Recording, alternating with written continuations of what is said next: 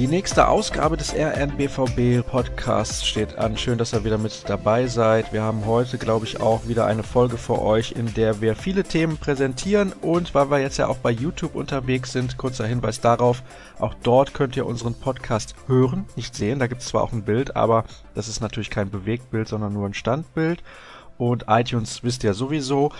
Und deswegen möchte ich euch erst auch mal einen Blick geben, einen kleinen Überblick über die Themen, über die wir heute sprechen. Wir schauen nochmal zurück auf das Spiel vom vergangenen Samstag zwischen dem FC Ingolstadt und Borussia Dortmund. Wir sprechen über ein paar Spielerpersonalien und ich denke, der eine oder andere weiß, worauf ich hinaus will.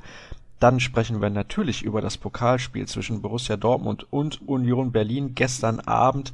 Das lief alles andere als nach Plan für Thomas Tuchel und seine Akteure. Dann schauen wir aufs Lazarett, denn da müssen wir leider drauf schauen. Und wir schauen voraus auf das Derby am Samstag. Auch ungefähr in dieser Reihenfolge. Und ich habe mir zwei Gäste eingeladen. Zunächst begrüße ich, um über die ersten zwei Themen zu sprechen, den Kollegen Jürgen Kors. Hallo Jürgen. Hallo Sascha. Du warst in Ingolstadt im Stadion zum ersten Mal? Ja, in Ingolstadt war ich vorher noch nicht. Ist nett, ein modernes Stadion draußen auf der grünen Wiese, klein und kompakt, ein schönes Stadion, das so mit Bundesliga-Kapazitäten an seine Grenzen stößt. Aber freundliche Menschen, ein schöner Ort eigentlich. Aber die Reise zieht sich, ne? Es war ein langer Weg, sowohl hin als auch zurück, genau. Und äh, auf dem Rückweg hatte ich dann ja zumindest viel zu schreiben. Aber es ist natürlich kurz vor den Toren von München und von daher für uns ein sehr weiter Weg dort hinunter. Dann sprechen wir doch über das, was du viel zu schreiben hattest. Warum gab es denn so viel zu schreiben? Vor allem auch, weil Borussia Dortmund in der ersten Halbzeit in Ingolstadt eine Nichtleistung präsentiert hat, wie man sie von dieser Mannschaft, von diesem Club lange nicht gesehen hat. Das war schon äh, erschreckend und bemerkenswert daher, weil die Mannschaft überhaupt keinen Zugang zu diesem Spiel gefunden hat. Tuchel hat nachher gesagt, sei nicht bereit gewesen, da lief einfach gar nichts, bei fast jedem Einzelnen nicht und dann natürlich auch im Kollektiv überhaupt nicht. Die Mannschaft hat gar nicht mit dem Fußballspielen begonnen und war dann nach kurzer Zeit schon so verunsichert, dass sie zwei Standard Gegentore, was ja nicht ganz so selten vorkommt, aber dass sie dann auch noch auf exakt die gleiche Art und Weise fallen innerhalb von kurzer Zeit, hatte schon was von Slapstick. Michael Zock, der Sportdirektor, hat nochmal gesagt, das wäre für ihn unerklärlich und eigentlich auch ein Stück weit unverzeihlich. Borussia Dortmund hatte gar nicht stattgefunden. Alle Spieler waren mehr als ausreichend mit sich selbst beschäftigt. Kein Aufbäumen, keine Körpersprache, keine Haltung zu diesem Spiel.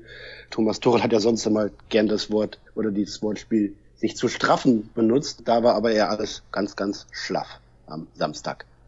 Beim ersten Tor, glaube ich, kann da Roman Weidenfeller vielleicht mal ein bisschen rauskommen, um zu versuchen, diesen Ball irgendwie abzufangen und dann vor dem Stürmer am Ball zu sein?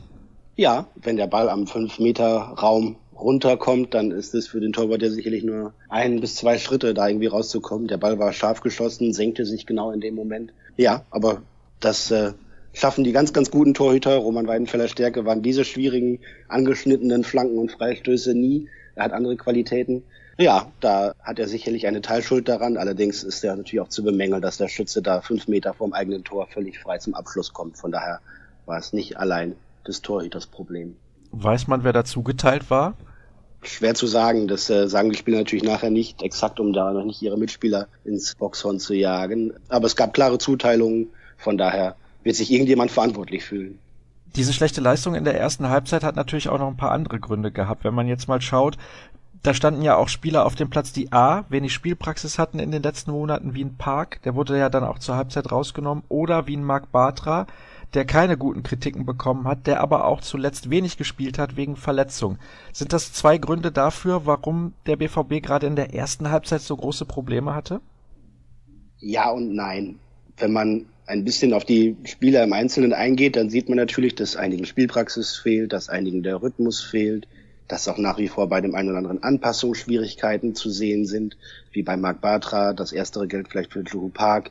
Bei Musman Dembele hat man zum Beispiel in der ersten Halbzeit gesehen, dass der jetzt einfach viele, viele Spiele gemacht hat und mit seinen jungen Jahren da an einen Moment kommt, wo er einfach nicht jedes Mal seine Topleistung abrufen kann. Ähnliches gilt in Abstrichen auch für Matthias Ginter und Julian Weigel, die Tuchel auch nochmal extra hervorgehoben hat anschließend. Wobei ich bei denen schon sagen muss, die haben jetzt so viele Bundesligaspiele gemacht. Also so weit unter das eigene Niveau zu sinken in so einem Spiel ist schon bemerkenswert und erstaunlich. Ja, da kommen dann eben viele verschiedene Faktoren hinzu. Ne? Ingolstadt hat äh, von vornherein versucht, äh, das zu einem Kampfspiel werden zu lassen. Das ist der Mannschaft gelungen. Und kämpferisch hatten sie dem BVB dann eine Menge entgegenzusetzen und waren da überlegen. Dortmund hat es nicht geschafft, seine spielerische Linie durchzudrücken, aufgrund vieler Veränderungen in der Startelf, einer Mannschaft, die so nicht homogen zusammengestellt war, die neu so formiert war, wo dann natürlich auch die Rädchen nicht ins andere greifen. Ich denke zum Beispiel an äh, Shinji Kagawa, der da seit Wochen eigentlich seiner Form weitgehend hinterherhängt. Neben ihm spielt dann Gonzalo Castro quasi zum ersten Mal wieder nach seiner Verletzungspause und braucht natürlich auch wieder ein, zwei, drei Spiele, um an das äh, Niveau anzuknüpfen, das er zu Beginn der Saison schon relativ konstant und stabil gezeigt hat. Da, und dann spielen vorne Aubameyang und Ramos plötzlich zusammen mit zwei Spitzen in einem System, das der BVB auch so wahrscheinlich wenig bis gar nicht trainiert und einstudiert hat, einfach auch aus der Not und der personellen Lage heraus. Von daher, ja, gibt es da sicherlich viele Erklärungsansätze, die alle auch ein Stück weit stimmig sind, wenn allerdings die Haltung zum Spiel von der ersten Minute an nicht funktioniert und nicht stimmt, dann äh, ist das, glaube ich, das größte Problem gewesen an diesem Tag. Erstaunlich dann, dass ein 18-Jähriger reinkommen muss, um was an dieser Stimmung und Einstellung zu ändern. Ja, zeigt aber auch, dass natürlich nicht alles verschüttet ist, was da zu Beginn nicht funktioniert hat. Ne? Und dann braucht es manchmal ein Momentum, um die anderen wieder ein bisschen freier aufspielen zu lassen, um einen zu haben, der die anderen mitreißt. Das kann auch mal ein 18-Jähriger sein, das kann auch mal ein 30-Jähriger sein. Da kommt es vielleicht nicht unbedingt drauf an, aber na klar, Christian Pulisic hat das ganz herausragend gemacht in der zweiten Halbzeit. Auch Felix Passlack, der ja nicht älter ist, hat nach seiner Einwechslung tatsächlich nochmal frischen Wind gebracht und mit, mit seinem Siegeswillen, den er ausgestrahlt hat, dann nochmal das ein oder andere bewegt und diesen zumindest leidenschaftlichen Kampf in der Endphase mit der Aufholjagd in diesem verrückten Spiel dann noch zu einem halbwegs positiven Ende für den BVB gebracht. Ich glaube, ganz viel Gutes gibt's darüber nicht zu sagen, außer dass es nur ein immerhin nur ein Unentschieden geworden ist und keine Niederlage und das Auge nur dunkelblau ist statt tiefschwarz. Ja, denn wir hatten ja vor dem Spiel darüber gesprochen in unserer letzten Ausgabe, das ist ein absolutes Pflichtspiel für Borussia Dortmund. Ich habe es nur hinterher gesehen und nicht live und sah dann im Ticker nach sechs Minuten, Ingolstadt führt mit 1 0, habe ich gedacht, das kann doch nicht wahr sein. Übrigens möchte ich da ein bisschen auf die Taktik auch eingehen. Es wurde ja jemand mit Park aus der Viererkette ausgewechselt zur Halbzeit. Und jetzt wissen wir von Pulisic, er ist kein Mann für die Viererkette. Inwiefern wurde denn da umgestellt für die Leute, die die Partie nicht sehen konnten? Tuchel hat das gemacht, was er gerne macht in den vergangenen Wochen, auch, auch im Pokalspiel gegen Berlin und vorher das ein oder andere Mal, dass er dann im Spielaufbau bzw. bei eigenem Ballbesitz auf eine klare Dreierkette umschaltet. Dann hat jetzt in diesem Fall Lukas Piszczek rechts gespielt, Bagbadra links und Matthias Ginter zentral. Denn klar, wenn der Gegner mit einem, vielleicht höchstens zwei Spielern anläuft und man mit einer breit aufgestellten Dreierkette hinten steht, dann kann man die ein bisschen in Bewegung bringen, dann müssen die weitere Wege gehen und gleichzeitig gibt es dann eine weitere Anspielstation im Mittelfeld, um den Ball hinten rauszubringen. Rührt aus dem ganzen Komplex Spielaufbau, der ja beim BVB etwas im Argen liegt seit dem Abgang von Mats Hummels, um da irgendwie ja Flexibilität reinzubringen, die Gegner ein bisschen zu beschäftigen und vor allem die Wege für die Gegner weiterzumachen, damit nicht jeder einzelne Spieler bei Ballbesitz gleich so unter Druck gesetzt werden kann, wie Ingolstadt zum Beispiel das in der ersten Halbzeit ganz hervorragend gemacht hat. So sah das dann aus. Wenn man da mal schaut auf die nackten Zahlen, also Fehlpässe 100, das ist ja schon relativ ordentlich, obwohl die Passquote bei Borussia Dortmund bei 85 Prozent lag, 74 Prozent Ballbesitz, man hat auch mit 54 Prozent mehr Zweikämpfe gewonnen, doppelt so viel Torschüsse, 24 zu 12, aber 12 Torschüsse zugelassen gegen Ingolstadt, das ist definitiv zu viel. Ja, definitiv ist das zu viel und diese Zahlen trügen natürlich ein wenig, denn wenn man sich angeschaut hat, was der BVB in der ersten Halbzeit mit seinem Ballbesitz anzufangen wusste, dann war das sicherlich eklatant. Ich glaube, Marc Batra, den wir ja durchaus kritisch und schlecht gesehen haben, hatte mit an die 150 Ballkontakten die meisten. Ja, aber wenn von den 150 Ballkontakten dann irgendwie 130 Querpässe zum Mitspieler, der fünf Meter weiter neben ihm steht, sind, dann kommt man natürlich auf eine gute Zahl, die aber längst noch kein guter Wert ist, in dem Sinne, dass es für das Spiel nicht förderlich und hilfreich war. Genau, der BVB kassiert zu viele Torschüsse. Ich hatte das im, im Vorbericht da schon angedeutet. Lässt viel zu viele Torschüsse zu, lässt zu viele Torchancen zu und hat jetzt zehn Gegentore nach acht Bundesligaspielen kassiert. In der vergangenen Rückrunde waren es nach 17 Spielen elf Gegentore, also doppelt so viele wie in der vergangenen Rückrunde, als natürlich die Mannschaft auch sehr, sehr stabil gestanden hat. Aber sicherlich ist ein großes Problem, dass die Defensivarbeit beim BVB noch nicht so ausgefeilt ist, gerade unter dieser veränderten Personalkonstellation, wie wir sie im Moment sehen. Muss man im Prinzip froh sein, dass die anderen Mannschaften da auch wieder so ein Schneckenrennen veranstalten? Ja und nein. Ne? Also die international vertretenen Mannschaften, Gladbach, Schalke, Leverkusen, die man ja mit dem BVB da irgendwie im Kampf um die Plätze zwei bis fünf irgendwo vermutet, haben auch ihre Schwierigkeiten. Die Mannschaften, die international nicht vertreten sind, Köln, Hoffenheim, Hertha, Leipzig, können sich gut auf ihre Wochenendaufgaben konzentrieren und machen das sehr, sehr gut. Von daher ist die Bundesliga ja viel, viel spannender und offener, als man es eigentlich vor der Saison vermutet hatte, als wieder alle meinten, es gibt, wenn überhaupt, ein Rennen zwischen dem BVB und Bayern und der Rest ist weit abgeschlagen. Ja, schön, dass es nicht so ist, denn äh, das macht die Bundesliga zumindest unterhaltsam. Von daher war der vergangene Spieltag ein guter. Und schade im Prinzip, wenn man mal zurückblickt, dass die Bayern, glaube ich, beim HSV so spät dieses Tor geschossen haben durch Kimmich. Sonst wäre es noch ein bisschen spannender und wir hätten richtig Spaß an der Bundesliga, wobei ich finde, dass es bisher eine ganz, ganz interessante Saison ist. Diese, ja, diese Achterbahnleistung, so nenne ich das mal jetzt bei Borussia Dortmund, ja. Super zum Beispiel bei Legia, super gegen Darmstadt, dann schon ein bisschen schwächer zu Hause gegen Freiburg, wieder eine gute erste Stunde in Lissabon und dann so ein Unentschieden mit einer schwachen, schwachen ersten Halbzeit in Ingolstadt ist ja auch ein bisschen damit zu erklären, dass bei Borussia Dortmund sehr viel umgebaut werden musste. Zum Beispiel ist jemand weg, und damit kommen wir zum nächsten Thema in der heutigen Sendung, der bei seinem neuen Club nicht die Rolle einnimmt, die er sich vorgestellt hat, nämlich Henrik Mikitarian. Ich hatte ja bei Twitter nachgefragt, sollen wir darüber sprechen? Die Leute waren sich nicht ganz einig, deswegen wollen wir das kurz thematisieren. Der kann anscheinend im Winter Manchester United schon wieder verlassen. Ist unglaublich. Es wundert nicht, dass Henrik Mkhitaryan Anpassungsschwierigkeiten hat und erstmal in seinem neuen Umfeld klarkommen muss. Das hat man in Dortmund ja auch bestaunen können, dass dieser hochbegabte Spieler durchaus seine Anpassungsschwierigkeiten hat und, und ein bisschen länger braucht, um sich wohlzufühlen und einzufinden. Er hat ja auch unter Jürgen Klopp beim BVB nur im öffentlichen Bereich quasi so richtig die Rückendeckung vom Trainer gehabt. Der hat ihn zwar immer wieder in den Arm genommen, aber das Verhältnis Klopp-Mkhitaryan war ja schon kein gutes mehr, als dann die Wege sich trennten. Dann ging es mit Tuchel rapide bergauf, wunderbar, es hat herausragend funktioniert und trotzdem entscheidet sich der Spieler dann aus welchen Gründen auch immer den BVB wieder zu verlassen, wo es doch gerade so gut läuft. Und jetzt muss er in Manchester in so einer Star-Truppe, die es ja eigentlich ist bei United, mit vielen Hochkarätern, gerade im Mittelfeld, sich zurechtfinden, sie anpassen, hat da einen ja durchaus auch strulligen und schwierigen Trainer wie José Mourinho. Von daher, puh, ja, das ist nicht gleich flupp bei ihm, hätte ich fast erwartet, dass jetzt irgendwie da auch aufgrund irgendwelcher Komplikationen, er war kurz verletzt und hat es vielleicht ein oder andere Mal herbe Kritik abbekommen, dann so gar nicht ins Rollen kommt. Finde ich schade für ihn, weil ich ihn äh, eigentlich als sehr freundlichen, sehr offenen, interessierten Menschen kennengelernt habe. Offenbar steht ihm irgendwie sein Phlegma, seine innere Unstetigkeit da wieder ein bisschen im Wege.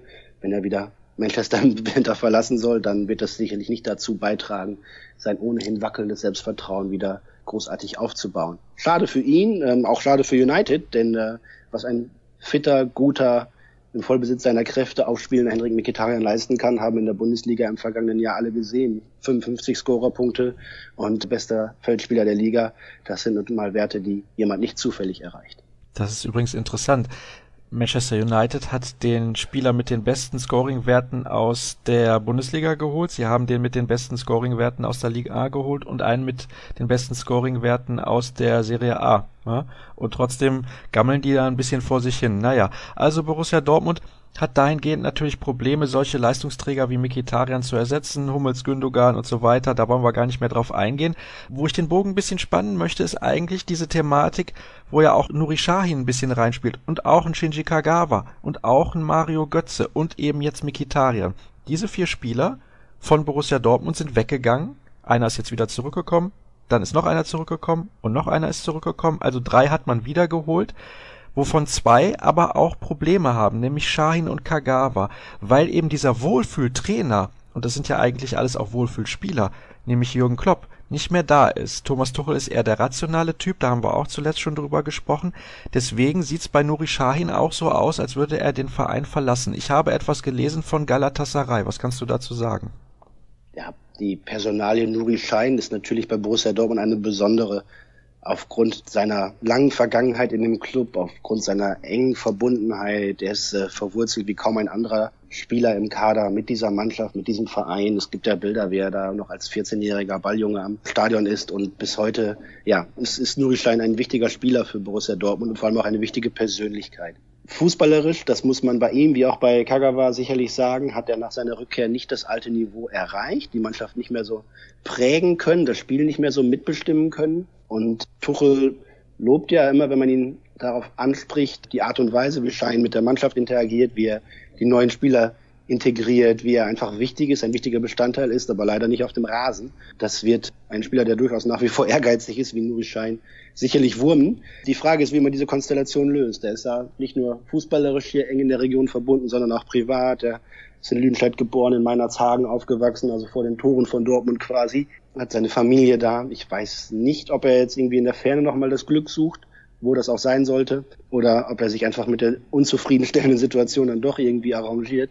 Dafür ist er eigentlich noch zu jung. Ne? Und ja, mal schauen, wie das weitergeht. Es werden sicherlich jetzt in den nächsten Wochen immer mehr Spekulationen da auftauchen, was Nuri Schein denn anstellen könnte mit seiner in Stocken geratenen Karriere. Ich würde ihm wünschen, dass er irgendwo eine Situation findet, wo er zufrieden ist, wo er Fußball spielen kann, wo er das Leistungsniveau, das noch in ihm steckt, abrufen kann.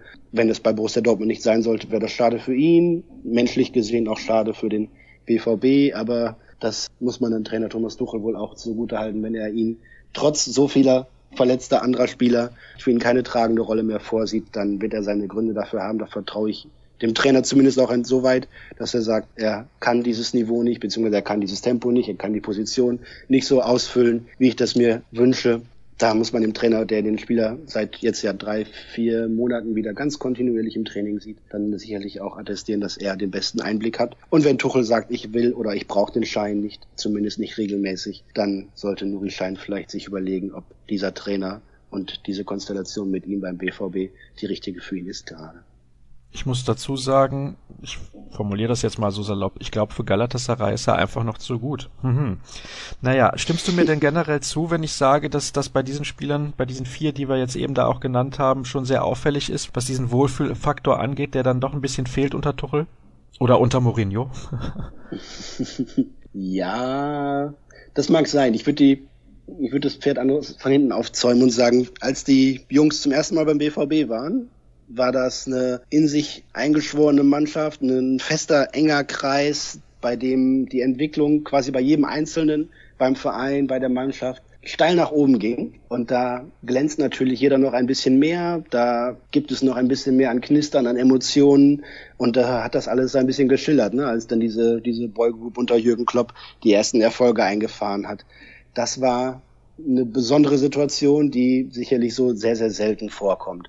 Nach der Rückkehr haben Schein und Kagawa nicht das alte Niveau mehr erreicht. Na klar, man kann natürlich auch von Spielern nicht verlangen, dass sie sich in ihrer gesamten Karriere von Jahr zu Jahr weiterentwickeln. Bei beiden finde ich allerdings ist schon ein, ein Abfall zu erkennen. Bei Kagawa hatte sich das in Manchester schon angedeutet. Schein kam ja weder in Madrid noch in Liverpool zurecht. Und Götze in München, nun ja, da je nach Lesart kann man sagen, er ist gescheitert oder er hat seine Leistung gebracht, wurde dann aber nicht mehr berücksichtigt. Aber sicherlich war das auch nicht für ihn das Gelbe vom Ei, was er da erlebt hat, der Mario Götze. Nun ist die Frage, wie sich die Spieler bei ihrer Rückkehr beim BVB verändert haben und wie sich das Spiel verändert hat. Für einen Spieler wie Shinji Kagawa hätte man eigentlich gedacht, wow, Tempo, Antritte, Dribblings, schnelle Wendungen, Drehungen, Zug zum Tor. Das war der alte Shinji. Aber der Spieler, der jetzt zurückgekommen ist, ist nicht mehr der alte Shinji, sondern ist der neue Shinji und der passt nicht mehr zum neuen BVB. Punkt, würde ich ganz eindeutig so sagen. Sein Vertrag geht bis 2018. Vielleicht stehen ja die Zeichen auf Trennung im kommenden Sommer. Ich glaube, dass das Verhältnis Tuchel-Kagawa jetzt auch nicht so intensiv und heißblütig ist, dass dem da viel entgegenspräche, was natürlich gleichzeitig wieder die Diskussion befruchten dürfte, dass der BVB seine wohlverdienten und wohlgedienten Spieler nach und nach abgibt und Tuchel den Kader nach seinem Gusto umkrempelt. Bei Schein denke ich auch, ja klar, er ist ein guter Passspieler, er kann was am Ball, ihm fehlt aber ein bisschen das Tempo, er ist nicht dieser Typ für das Kurzballspiel. Das passt dann einfach nicht vielleicht so richtig. Ne? Bei Götze kann man das vielleicht sogar in Ansätzen auch erklären. Der ist natürlich noch viel begabter als die beiden anderen ist aber mir auch so ein intuitiver Spieler, der sich da irgendwie da die Lücken sucht, wo er sie gerade erspäht oder sonst was und ist nicht so ein strukturierter Spieler, wie das andere sind, die auf ihrer Position warten, bis der Ball kommt, dann die Auslösehandlung kommt und dann ihren Stiefel runterspielen. Götze ist da mehr, der sich da freigeistig und kreativ in seinen Räumen bewegt. Von daher ist das BVB-Spiel auch nicht unbedingt zu 100 Prozent auf ihn zugeschnitten, meine ich zumindest. Aber mit seiner herausragenden Qualität wird er sich da natürlich ein- und zurechtfinden. Und es hieß ja immer, er braucht seine Spielpraxis. Jetzt hat er bei der EM im Juni ganz viel gespielt eigentlich und beim BVB, seitdem er da ist, auch sehr, sehr regelmäßig in der Nationalmannschaft. Und ja, eigentlich wäre er jetzt so langsam mal dran mit all der Spielpraxis, die er jetzt bekommen hat und nach einer gewissen Eingewöhnungszeit, die man ihm ja zugestehen darf, dass er jetzt so langsam auf die nächste Stufe springt, was seine Leistung angeht. Man muss natürlich auch dazu sagen, er hat noch nie in der Mannschaft gespielt, die wahrscheinlich die beste Formation hergibt für Borussia Dortmund. Ich behaupte mal, vorne drin mit Aubameyang links und rechts auf den Flügeln Reus und Schürle und er dann zusammen mit Castro ein bisschen dahinter versetzt und Julian Weigel auf der Sechs. Das ist zumindest meine Meinung, was die vielleicht beste Formation angeht von Borussia Dortmund, wenn sie denn alle fit sind. Hat er noch nicht gehabt, diese Spieler um sich herum. Schauen wir mal, wie sich in den nächsten Monaten und eventuell ja auch in den nächsten Jahren entwickelt bei Mario Götze. Über Shahin und Kagawa haben wir jetzt ausführlich gesprochen. Mikitarian haben wir nur kurz erwähnt, genauso wie ich es vorher angekündigt hatte. Und jetzt gehen wir in die nicht vorhandene Werbung und gleich begrüße ich dann den nächsten Kollegen hier in der Sendung von den Ruhrnachrichten, nämlich Dirk Krampe.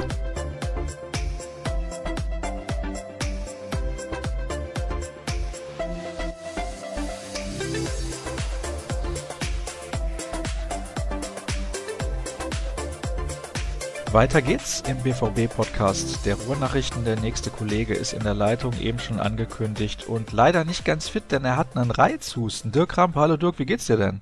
Ja, es schleppt sich so dahin. Also ich habe das jetzt schon so ein, zwei Wochen fast und äh, habe mich in meinem Urlaub so ein bisschen erwischt. Und ja, gestern Abend dann im feuchten äh, Herbst sozusagen, dann äh, wird das nicht besser, aber ähm, ich glaube, wir kriegen es hin.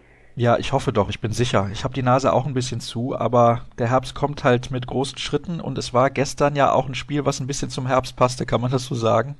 Ja, trist und äh, zäh und ein bisschen neblig vielleicht. Also da fehlte manchmal so ein bisschen der Durchblick im Spiel des BVB und ähm, ja, es war wieder also etwas überraschend so schwer. Äh, ich hatte schon gedacht, dass die Berliner dagegenhalten werden. Die sind auch mit reichlich Vorschusslorbeeren angereist spielen auch eine gute Rolle in der zweiten Liga, aber dass dann doch so zäh werden würde, damit hatte ich eigentlich nicht gerechnet.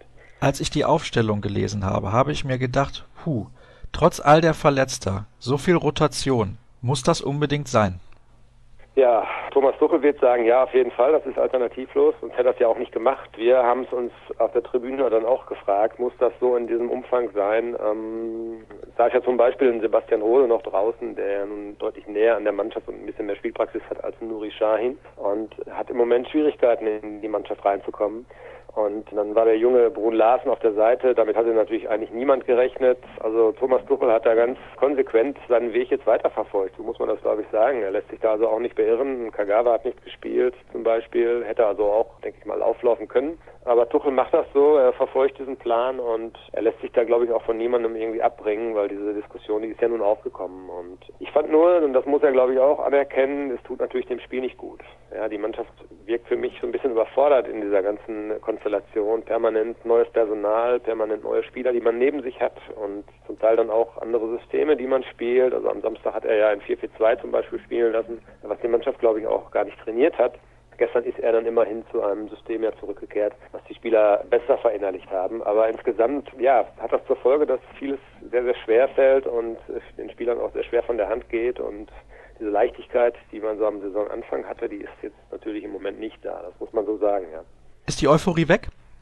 Ähm, ja, kann man vielleicht so sagen, ist aber auch logisch angesichts der Personalmisere, immer wieder neue Hilfsbotschaften, immer wieder neue Spieler, die ausfallen. Jetzt gestern fehlten dann noch einmal Pulisic, Aubameyang und dem Belé saß nur auf der Bank, war auch vorher krank. Und das ist dann einfach auch harte Arbeit, ja. Dann hat man viele Spiele, das ist dann nicht immer alles Real Madrid, das ist dann eben auch Union Berlin oder FC Ingolstadt. Und das ist dann mehr Arbeit als Kunst, aber das gehört eben auch dazu, das seriös abzuwickeln. Und ja, mit etwas Glück haben sie es ja gestern auch dann hinbekommen bis ins Elfmeterschießen ist es gegangen zwischen Borussia Dortmund und Union Berlin. Hinten raus gab es natürlich dann noch einige Szenen, wo Dortmund extrem gedrückt hat, aber es war bis auf diesen Pfostenschuss von Emre Moore selten zwingend. Ja, äußerte sich auch dadurch, dass die besten Chancen der regulären Spielzeit vor dem äh, Tor zum Beispiel in der ersten Halbzeit gab es durch Weitschüsse. Einmal, glaube ich, war es äh, Passlack, einmal war es Mario Götze, glaube ich. Also man hat Schwierigkeiten gehabt, sich da durchzukombinieren, bis an die Grundlinie zu kommen. Vorne im Zentrum, ja, Ramos war sehr farblos, fand ich, hatte auch keine Bindung zum Spiel. Es kam sehr wenig über Außen, wenn dann überhaupt eigentlich über die rechte Seite, wo Brun Larsen relativ ja, unbekümmert gespielt hat. Das fand ich ganz, ganz imponierend und mutig von ihm. Aber insgesamt fehlte so diese klare Idee, der klare Plan, den man eigentlich so sonst kennt von Borussia Dortmund. Und äh, da war sehr, sehr vieles Stückwerk und hat sich dann in der zweiten Halbzeit auch nach dem Tor eigentlich so fortgesetzt. Und der Ausgleich war natürlich ein Sonntagsschuss, aber nicht einmal unverdient, muss ich sagen. Und ja, es stand hinterher spitz auf Knopf und hätte auch natürlich dann anders ausgehen können. Ich bin ja ganz ehrlich, ich habe solche Teams gefressen. Es war bei Darmstadt und Ingolstadt in der letzten Saison so. Jetzt Union Berlin, klar, das ist ein Zweitligist, die kommen nach Dortmund, hatten allerdings natürlich auch viele Fans mit dabei. 8000, glaube ich, waren es, die die Reise angetreten haben von Berlin nach Dortmund insgesamt aber dann doch ein bisschen mutlos. Warum sind diese Mannschaften so mutlos gegen eine Truppe, wo es im Moment nicht wirklich läuft? Das kann man, glaube ich, sagen nach einem Unentschieden gegen Ingolstadt und jetzt, wenn man auch diese Partie gestern gegen Union betrachtet. Warum trauen sich die Mannschaften nicht mehr? Ich glaube, Union hätte die Möglichkeit gehabt, tatsächlich gestern Abend Dortmund aus dem Pokal zu kegeln. Ja, hätten sie, aber ich fand das jetzt gar nicht so mutlos, muss ich sagen. Habe ich ein bisschen anders gesehen. Was du vielleicht meinst, ist eben so im letzten Drittel ging dann die Gefahr komplett weg. Aber wenn ich gesehen habe, wie strukturiert und wie gut und schnell sie umgeschaltet haben, so nach Ballverlusten von Dortmund, da ging es dann sehr, sehr zügig nach vorne und mit sehr schnellen Pässen auch und äh, grob Tempo und dann fehlte so diese diese das letzte Drittel, wo man eben in die Abschlusssituation kommt. Da fehlte ein bisschen was, da hast du recht. Aber ich fand gar nicht, dass sie so mutlos waren. Ich glaube nicht, dass man erwarten kann, dass ein Zweitligist in, in Dortmund versucht, auch nur einen ausgelegenen Ballbesitzanteil zu haben. Das, das wird es nicht geben. Also schon, das war schon klar, dass Dortmund da mehr den Ball haben wird. Aber sie haben eben aus dieser guten Staffelung heraus, finde ich, doch so einige vielversprechende Konter gefahren und vor allem so über die rechte Seite immer sehr, sehr viel Druck gemacht, gute Flanken geschlagen. Da hat es zweimal richtig gebrannt. In der ersten Halbzeit kann ich mich gut dran erinnern. Also wie gesagt, für eine Gastmannschaft, da habe ich andere schon in Dortmund gesehen, die waren wesentlich zaghafter. Das fand ich jetzt gar nicht so dramatisch. Und du hast recht, sie hätten das durchaus gewinnen können. Der Unterschied war jetzt nicht so groß. Ein Spieler hat sein Profidebüt gegeben, Jakob Brun Larsen, ein junger Däne, mhm. gerade 18 Jahre mhm. alt geworden vor einem Monat. Wie hat er dir gefallen? Er hat bei euch eine sehr gute Note bekommen mit einer 2,5. Ja gut, er hat natürlich an dem einzigen Tor der regulären Spielzeit war er beteiligt, entscheidend mit einer scharfen Flanke. Hatte vorher so ein, zwei ähnliche Situationen schon mal. Ich habe vorher noch überlegt, wie, wie ist das so? Der ist vor ein paar Wochen 18 geworden, spielt jetzt, dann weiß ich nicht, U19 vielleicht vor 100 Zuschauern und jetzt auf einmal vor 80.000 er hat das meiner Meinung nach gut gemacht. Ja, er hat sehr mutig gespielt, frech gespielt, selbstbewusst gespielt und hat nicht immer alles funktioniert und er war auch hinterher dann, glaube ich, platt, deshalb die Auswechslung, aber für ein erstes Spiel im Profibereich und dann auch so überraschend. Also er war jetzt nicht so, dass er, dass er über Wochen hinaus sich in diese Position gearbeitet hat, sondern er ist da so ein bisschen reingespült worden und nee, das war gut. Hat mir gut gefallen. Auf zwei weitere Akteure möchte ich noch eingehen. Nuri Schein, wie hat er dir gefallen nach diesen 172 Tagen Pflichtspielabstinenz? Ja, die hat man ihm angemerkt, das muss man glaube ich sagen. Und ich finde es ein bisschen schade, auch die Fans, die haben ja natürlich sehr, sehr wohlwollend ihn begrüßt, haben sich gefreut, dass Nuri endlich mal wieder spielt und wir alle, glaube ich, haben, haben ihm das auch gegönnt. Aber man hat schon gemerkt, dass natürlich dann Training kein Ersatz für regelmäßige Spiele sind. Und es war ein bisschen zäh, es war so ein bisschen, er hat seine Position gesucht, er hat ein bisschen diesen Rhythmus gesucht und ja, er kann sicherlich besser Fußball spielen, aber das ist nicht verwunderlich gewesen, wenn man so lange Zeit eben kein Pflichtspiel bestritten hat. Das muss man, glaube ich, dann auch respektieren, dass es dann nicht so leicht ist. Die nächste Personalie, über die ich sprechen möchte, ist Roman Weidenfeller. Der hat bei euch eine 2,0 bekommen. Welche Note hättest du ihm denn gegeben, wenn er nicht die beiden Elfmeter gehalten hätte? ja, das würden wir jetzt vielleicht ganz gerne verschweigen, weil bis zu 100, ich weiß nicht, 15 oder 120 stand da natürlich eine andere Note. Also er hat im Spiel heraus so ein, zwei Wackler gehabt. Ich erinnere mich an die Szene, wo, ich weiß gar nicht, der unaussprechliche Berliner, der muss mir das jetzt mal verzeihen, aber ich weiß den Namen jetzt gerade nicht mehr, wo er, als er am Ball war, als wo man sehr, sehr weit aus dem Tor kam. Da hätte also das Spiel auch in die andere Richtung laufen können schon. Da sah er nicht so gut aus. Aber im Elfmeterschießen natürlich, klar, wenn man dann zwei Elfmeter hält und da einfach so eiskalt ist, dann ist man eben der Matchwinner und dann verdient man sich auch eben dann diese Note. Sie wäre ein bisschen schlechter ausgefallen, wenn es das Elfmeterschießen nicht gegeben hätte. Du meinst den Akteur, der mit Z anfängt und U aufhört, ne? Ja, und zwischendrin ganz viele Buchstaben ohne Vokale. Ja, ja, ich werde mir diesen Namen jetzt auch mal sparen, weil es einfach zu schwer heißt. Erol mit Vornamen. Das kann ich aussprechen. Ja. Und ja. ja, ich muss dazu sagen, es gab da eine Szene auch, die ich ein bisschen symptomatisch fand, wenn wir die beiden Torhüter mal vergleichen, Roman Birki und Roman Weidenfeller. Birki findet dann auch fußballerisch einfach die besseren Lösungen und trifft da nicht ganz so viele falsche Entscheidungen. Also da gab es einen Pass nochmal, ich weiß gar nicht wann das war, könnte in der Verlängerung gewesen sein, sogar in der zweiten Hälfte der Verlängerung, als er Ginter dann außen nochmal anspielt. Ginter weiß gar nicht, was er in der Situation mit dem Ball machen soll die Leute neben mir sind völlig ausgeflippt, was denn Ginter da nun macht, aber eigentlich war der Fehler schon vorher bei Weidenfeller. Also da fehlt ihm halt schon zu Birki ein ordentliches Stück, da sieht man den Unterschied. Ja, hast du vollkommen recht. Ich kann mich an die Szene auch gut erinnern und es gab mit Passlack so eine ähnliche Szene. Er ist allerdings manchmal auch so ein bisschen in, in Bedrängnis gebracht worden durch Rückspiele. Einmal von Passlack sehr, sehr kurzer Rückpass, kann ich mich dran erinnern. Also Ja, die Diskussion gibt es ja seitdem Roman Bürki da ist. Ist er der bessere Fußballer? Roman Weidenfeller bestreitet das. Ich selber würde sagen, ja, er ist ein bisschen ein besserer Fußballer. Ähm, Roman hat sich weiterentwickelt und wird das natürlich jetzt mit seinen 36 Jahren auch nicht mehr rausbekommen. Also äh, er hat Qualitäten, die woanders liegen, die dem BVB jetzt aber auch sicherlich immer noch weiterhelfen können und das hat er dann in der Verlängerung und im Elfmeterschießen eben gestern auch gezeigt. Da war er eiskalt und da hat er seine große Erfahrung mit eingebracht, hat sich nicht nervös machen lassen und war eben dann zweimal zur Stelle.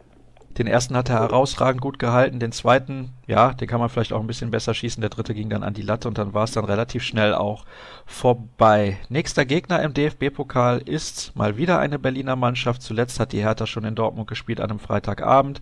Es wird dann wieder ein Flutlichtspiel werden im Februar bei ähnlichen Temperaturen, vielleicht sogar noch ein bisschen kälter ein ähnlich fieser Gegner wie Union oder auch schon wie die Hertha in diesem einen Spiel in der Bundesliga. Also kein leichtes Los. Thomas Tuchel hat aber gesagt, top, weil es ein Heimspiel ist. Ich denke, das kann man so festhalten. Da wollen wir auch nicht weiter groß drauf eingehen. Wir schauen nämlich dann voraus. Ja, also unglaublich, Dirk. Du überlebst es aber, ja? Also du hast ja schon ordentlich Husten hier. Ja, ich habe jetzt schon gekämpft die ganze Zeit, aber es wird gerade wirklich, wird wirklich sehr schwierig. Also es ist mal, wenn ich viel spreche. Ja.